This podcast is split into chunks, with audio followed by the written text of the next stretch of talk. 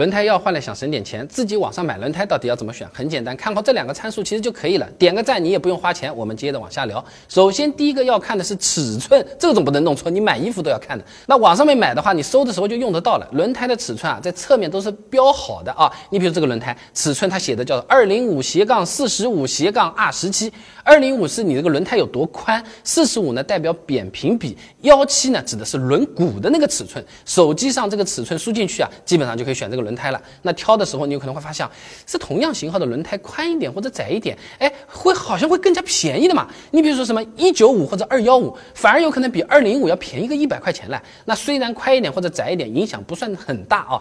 装都是装得上去的，但是按照规定啊，这轮胎尺寸它是不能动的，不然就算非法改装了。所以说啊，你还得买数字一样的对对牢，这样最省心。而且呢，如果轮胎这个厚度变了，外径尺寸不一样的话，车速表它会不准的啊。有些车型，那除了尺寸，第二个要看呢就是载重指数。哎，这尺寸后面有个数字呢，其实就是代表的这个载重指数了。你比如这个车写的是幺零五，载重指数啊，一定要买和原来一样或者比它更大的。特别是现在新能源车和比较大的这些 SUV，它其实。挺重的，电池大一点的七座 SUV 啊，都要两吨半了。那你原配的这个轮胎载重指数能达到一零八了，那对应的单个轮胎最大的载重能力就是一吨。那要是这个数字变小了，车子又很重，装上去有可能强度都不够了，容易鼓包或者爆胎，这有安全风险了啊。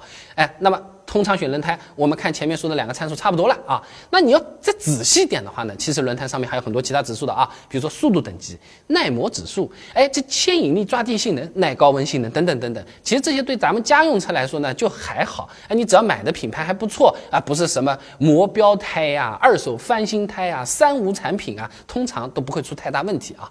那么正常的轮胎呢，速度等级呢，都是在 S 以上的，啥意思？一百八十公里每小时，比高速公路还快啊。那我们平时基本上没法开道，开道就是罚单了，是不是？抓地力和温度这两项呢，基本上也都能达到 A。那么耐磨指数通常也只是个参考，不能完全代表轮胎耐用不耐用。你买个鞋，那能用多久？这个真看人看路，对不对？那重点是看轮胎本身是什么系列的，有的本身啊它就耐磨系列的，有的呢磨损问题不大，要安静，哎，有偏好的啊。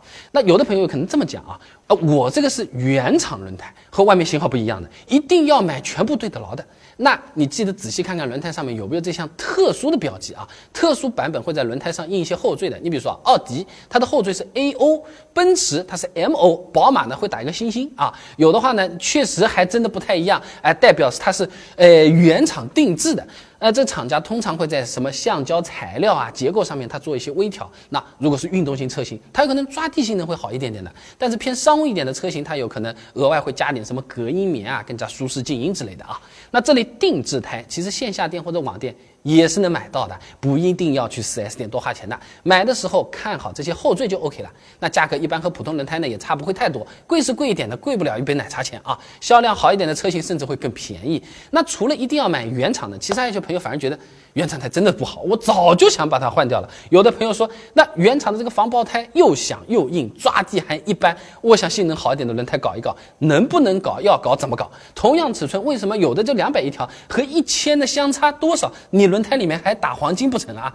到底能不能用？相关的内容以前都给大家做好了，点我的头像进主页搜索“轮胎”两个字，现成的视频现在就马上可以看。哎，我每天都会跟各位朋友更新汽车实用干货短视频的，你关注我的话，了解更多汽车的知识，每天也不会错过嘛。